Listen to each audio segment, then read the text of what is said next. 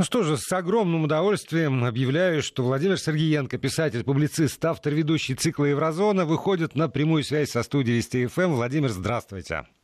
Здравствуйте, Владимир. Здравствуйте, радиослушатели. Вы знаете, вот мы с вами в сложной ситуации сегодня оказываемся, мне кажется, потому что, с одной стороны, закончился этот самый Евросаммит, а с другой стороны, суббота, и надо не политические темы поднимать.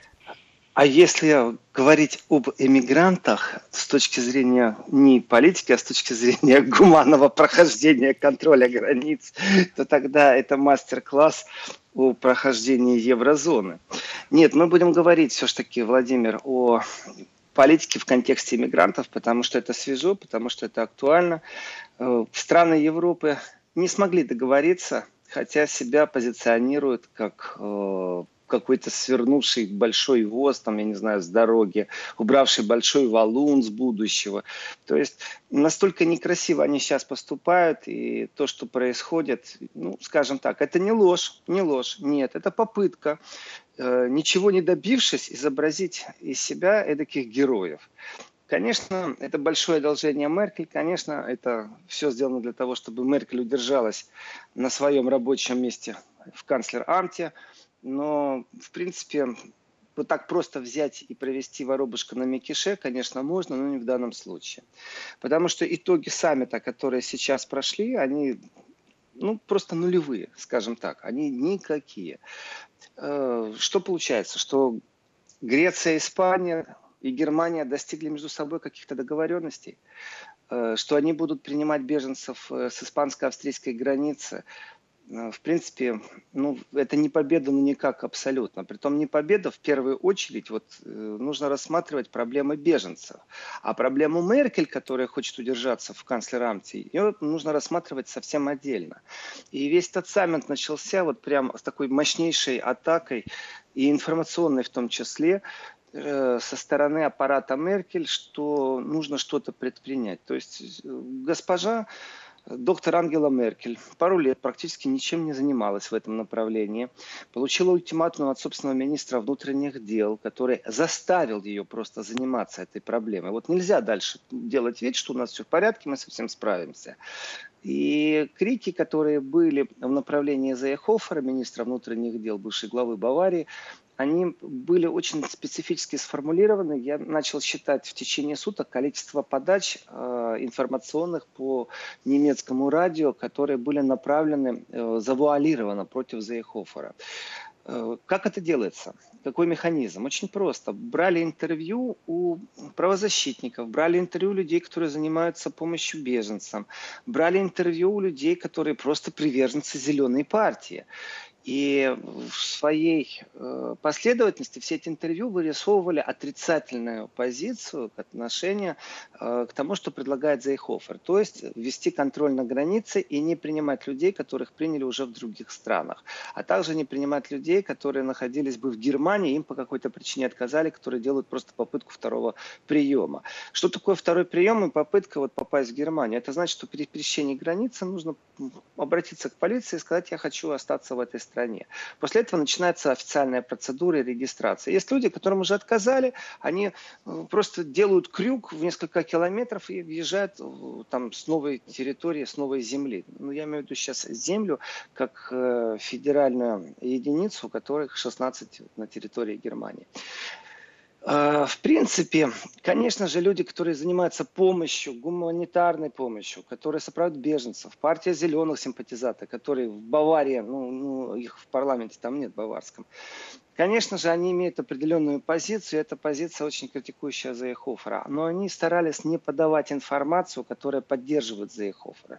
То есть правительственный ресурс как бы не отрицали наличие административного ресурса. Мы это видели на выборах в Германии, когда Меркель отказывалась вступать в определенные дебаты или ставила условия по дебатам э, то сейчас произошло то же самое. Он ярко выражен, ярко очевиден, и в этом отношении включили всю мощь, которая была, чтобы противостоять Зейхоферу.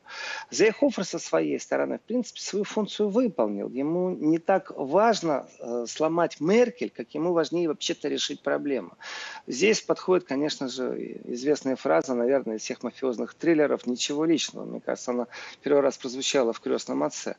Так вот, э, это ничего личного, это не против Меркель, это просто осязание, ощущение проблемы, с которой нужно справиться. И вот этот вот толчок, я бы сказал, политический пендель, который получила Меркель, с которой ей и ее команде пришлось ехать на саммит, в преддверии саммита срочно собирать других людей, он очень сильно обсуждался не только с точки зрения того, останется Меркель или не останется, потому что в понедельник действительно очень многие были уверены, что на этом конец эры Меркель. Эм, и эта уверенность исходила от политиков разного уровня. Ну, скажем так, представители в Бундестаге многих элит говорили именно о том, что очень тяжело будет Меркель выкрутиться, и это может привести действительно к голосованию в Бундестаге. Будет поставлен вопрос о доверии. Э, и успех, победа, которые Меркель нужны были, это положить на стол хоть какие-то документы, за которыми можно скрыться, спрятаться и сказать, смотрите, э, я стараюсь, я работаю, в других странах такая же проблема. Да здесь просто наглый шантаж. Он не понимает, что у нас есть европейская проблема, мы на ней работаем, какую-то истерику устраивает. То есть ей нужно на повороте дать по газам, вывернуть труд, обойти форсаж и обойти Зейхофера на внутреннем рынке. Э, что она и сделала, конечно. И как аппаратчик, конечно, от нее можно было этого ожидать. Профессиональный аппаратчик, профессиональный функционер. Ну, что я, я прошу деле... прощения, да. Владимир, ну вот э, обозреватели, которые уже успели как-то у нас здесь, в нашей стране по этому поводу поговорить, они говорят, что те, те договоренности, которые Меркель э, привезла, они и Зейхоферу позволят, не потеряв лица, э, смягчить свою позицию критическую и, э, ну, как миром разойтись, не разрушить нарушить альянс, КДС, и вообще все оставить, вот статус-кво соблюсти? Ну, много, много разговоров было о том, э, нужно ли вообще за Ихоферу как-то сохранить политическое лицо, и должна ли Меркель это политическое лицо как-то попробовать э, помочь сохранить? Потому что в этом конфликте э, как раз Меркель меньше всего интересовала политическое лицо Зейхофера. Она ему просто поставила ультиматум. Если ты, вот он ей ставит ультиматум, если ты не дашь мне добро, я ввожу контроль на границах, на что Меркель ответила ему тоже ультиматум. Если ты это сделаешь, я тебя уволю. Имею право. Все-таки есть такое общество с ограниченной ответственностью Германия, которым руководит Меркель, и у нее есть действительно право уволить Зейхофера. И заинтересованность самого Зейхофера в сохранении политического лица, она была, скажем так, не, сир, не сильно ярко выражена. Я не очень согласен с такой догмой, что Меркель ему привезла. Меркель профессионально выстроила определенную оборону, с которой очень тяжело не согласиться. То есть она спряталась за общую европейскую позицию. В этом отношении э, немецкого избирателя не проведешь, потому что Германия потеряла ярко выраженного европейского лидера в лица Меркель. И вот здесь большая суть. То есть мало того, что Зейхофер заставил своего шефа, то есть канцлера Германии, заниматься проблемой, которой она не хотела заниматься, это является большой победой Зейхофера. Именно так это преподносится и в Баварии, и в кругах Христианского Союза. И второе, это то, что Меркель не является национальным лидером Германии. Это то, о чем говорит альтернатива для Германии. Потому что Эм, есть национальные интересы практически у всех стран Евросоюза, Еврозоны. И в этих национальных интересах почему-то есть позиция Польши, есть Венгрия. Это страны, которые далеко не очень дружны сегодня с Германией. Даже Австрия умудрилась так э, сильно скепсисом покрыться по отношению к Германии во всех проявлениях, которые только возможно. И борьба у Меркель за свое место рабочее никак не сводилась к тому, чтобы за Ехофру помочь лицо сохранить. Из 63 пунктов только один пункт был спорный. Это очень мало. И этот один пункт смог заставить Меркель провести дополнительное совещание на высшем уровне, к которому не все страны присоединились заранее. И это говорит о том, насколько она забегала, запереживала, за сколько жареным запахло. В принципе, давайте так по-честному. Если у тебя в команде какой-то министр, ну, тут у тебя есть твоя команда, давайте не министр. Здесь очень много параллелей проходит с футболом. А, ведь э, есть уже прецедент, когда футболисты отказались от работы тренера Месси же сказал, что он будет назначать. Почему убрали тренера? Ну, не смогли сработаться. Значит, в команде что-то не то. Как Меркель может работать и дальше с людьми, которые могут ей выкручивать политическим образом руки? Э, и разговоры о том, что Зейхофер отправится на пенсию, ну, так по-хорошему, а зачем он ей нужен, если он с ней разговаривает таким тоном, что ты и не канцлер, я сделаю то, что я считаю нужным. В принципе, это равно великая фигура в политической борьбе, потому что без э, христианского союза христианские демократы ну, никак не смогут прийти к власти. Э, классически нужно тоже понимать, что в Германии существует правило. Партия Меркель – это христианские демократы, которые не принимают участие в земельных выборах на территории Баварии. Это закон. Эти две сестринские партии составляют определенное всегда большинство, но если между ними вбить кол, то тогда партия Меркель далеко может быть не самая сильная, даже альтернатива может ее обойти на повороте, потому что не хватает вот этой радикальной консервативной изюминки борьбы за национальные интересы Германии. И может быть, комментаторы говорят, что ему это дает, но он не говорил, что он в отставку уходит. Поэтому с таким тезисом я никак не соглашусь. Очень интересным, конечно, является то, что Греция Владимир, Испания достиг... я прошу прощения, да. поскольку начинаете новую тему, давайте сейчас прервемся на пару минут, техническая пауза, а потом продолжим. Владимир Сергеенко э, с нами. Еврозона.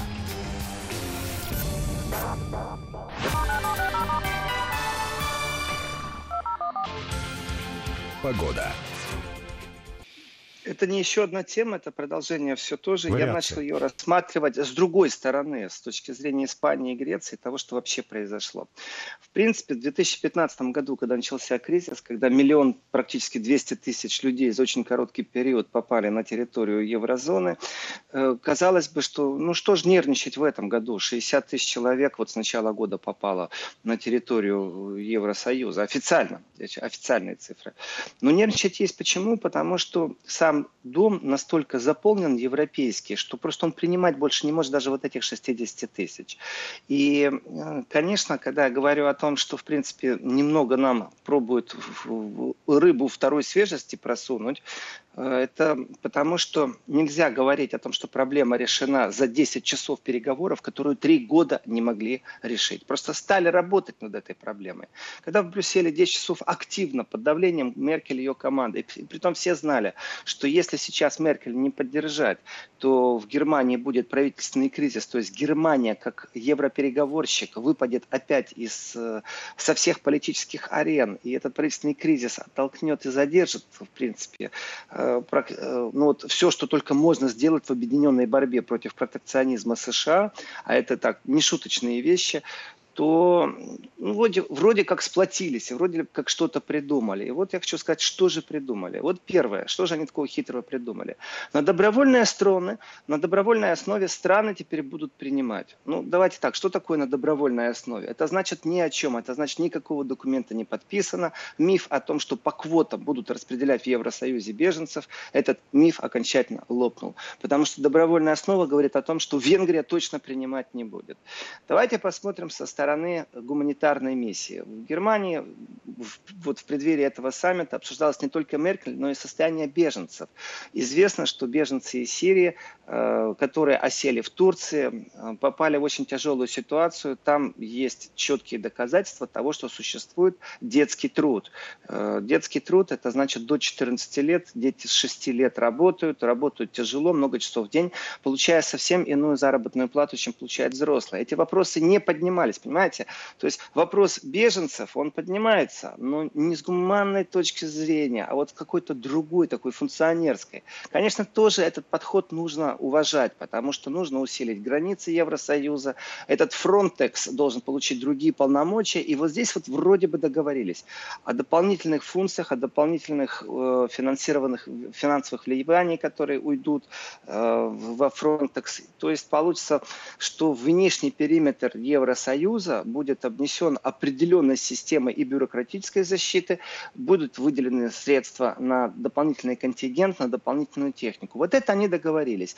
Но давайте так, три года они не могли договориться, теперь за 10 часов договорились. То есть критиковать здесь можно много, но факт есть факт. Меркель удержалась в своем кресле.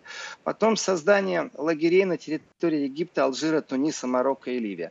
На этом саммите не было ни представителей Египта, Алжира, Туниса, Марокко и Ливии, которые действительно дали бы добро и были бы уполномочены правительствами, группировками, которые действуют на этих странах, народом этих стран. Э, там и так существуют лагеря, в которых чудовищное содержание, э, но вот они решили себе, понимаете? Это сейчас нужно посылать гонцов туда, которые принесут пакет предложений, в том числе и финансовый. И, конечно, за этим пакетом в первую очередь стоит Германия. И когда идет разговор о том, что договорились с Испанией и Грецией, в том числе о воссоединении семей, это именно тот процесс, когда один из членов семьи, как правило, мужчина, добрался до Германии, его здесь приняли, ему дали статус беженца, а его семья притом эта семья может быть очень-очень-очень многодетная, находится где-то в Испании и Греции. Вот э, Германия скажет, мы принимаем. Но и Греция должна будет принимать в определенных случаях. Опять же, кто будет финансировать?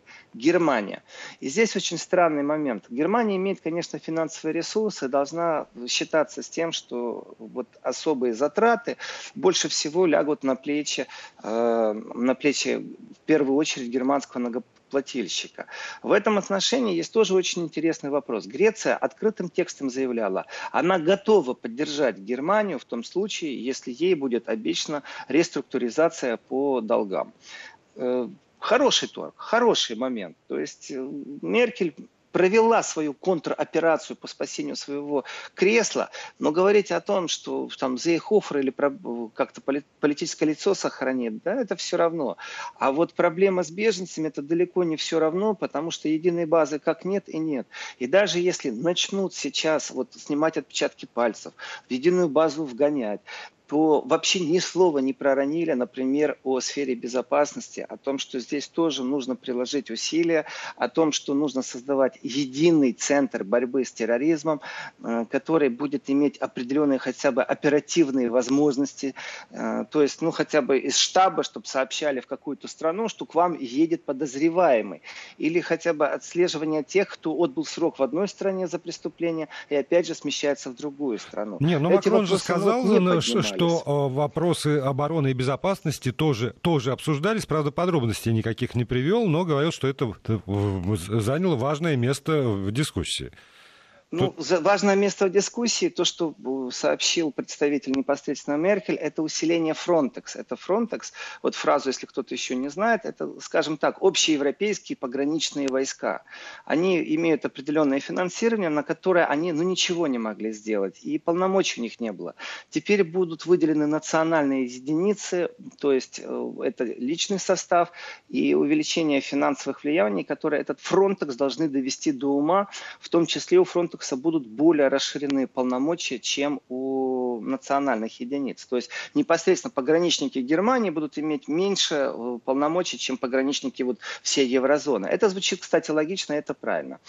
И, конечно же, очень такой нехороший вопрос, это в лагерях на территории вот Северной Африки, Тунис, Марокко, Ливия, Алжир, Египет, о том, что там будет проходить селекционирование. То есть людей, которых будут отлавливать э, в Средиземных водах, их будут отправлять в эти лагеря и там разбираться, имеют ли они статус э, политических беженцев, действительно ли это беженцы от войны, или же это экономические беженцы. Если это экономические беженцы, то тогда их будут возвращать в те страны или помогать создавать условия, в которых они вернутся в те страны, откуда они прибыли. Если политические, то тогда они будут искать, но так как квот нет, то тех, кто добровольно в Европе готов принять этих беженцев. Я, например, очень рад, что провалились мысли, которые были достаточно тоже сильны, о создании таких гвантамовских лагерей с беженцами.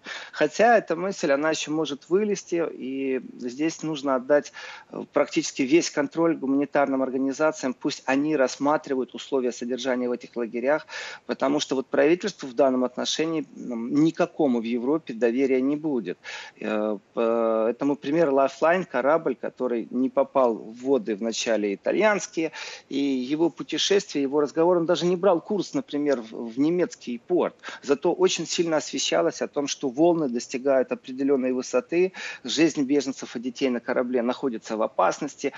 Прям репортажи были душераздирающие, прям в преддверии саммита. Вот э, давление такое, вот еще раз в СМИ, оно присутствовало. И это было административное давление, оно очень специфически селекционировалось. Кто бы мне что ни рассказывал, это не теория заговора, это просто ярко выражено было борьба именно внутриполитическая, которая была вынесена на внешний периметр в Европу. То есть Меркель смогла европейских политиков э, выставить в своей внутренней обороне и удержать свое кресло. В принципе, вот достижение саммита. Все остальное, ну да, техническая комиссия в четырех недель Фронтекс усилит. Э, я поздравляю Европу с тем, что не будут объединенные пограничные войска. Давно напрашивалось. И, конечно же, не Венгрия будет их финансировать, и не Польша. Вот. Так что не считаю это каким-то сильным достижением в пользу беженцев, абсолютно. А, но вопрос, по крайней мере, будет решаться, и в ближайшее время вот, э, заработают механизмы, которые три года никто не пробовал создать. Вот это и есть достижение Зейхофера.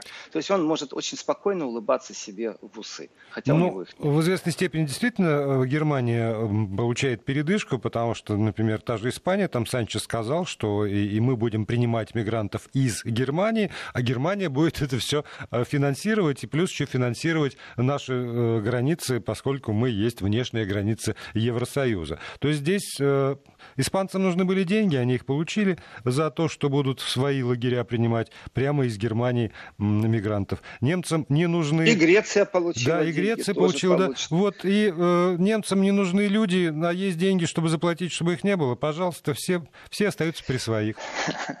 красиво звучит, что все остаются при своих.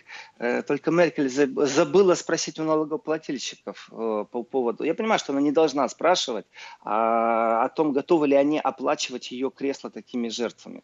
Потому что разговоры и переговоры, вот правда, за 10 часов они попробовали сделать то, что три года они не могли решать. В этом отношении, вот я еще раз вернусь к тому, что это победа за Зейхофера как политического оппонента, который заставил Меркель заниматься определенными проблемами. А насчет Греции и Испании, да, действительно, я рад, что они получат деньги, страны нуждаются в этих деньгах. Это окраина э, еврозоны, далеко не богатая. И для них любой бизнес, в том числе и такого вида, это бизнес, при этом на государственном уровне, с государственными гарантиями. Это замечательно, это прекрасно, пусть зарабатывают. Да и беженцам будет лучше именно вот в этом контексте. Завтра вы ходите в эфир? Обязательно. Обязательно. Тогда спасибо огромное Владимиру Сергеенко. Завтра выпуск Еврозоны по плану.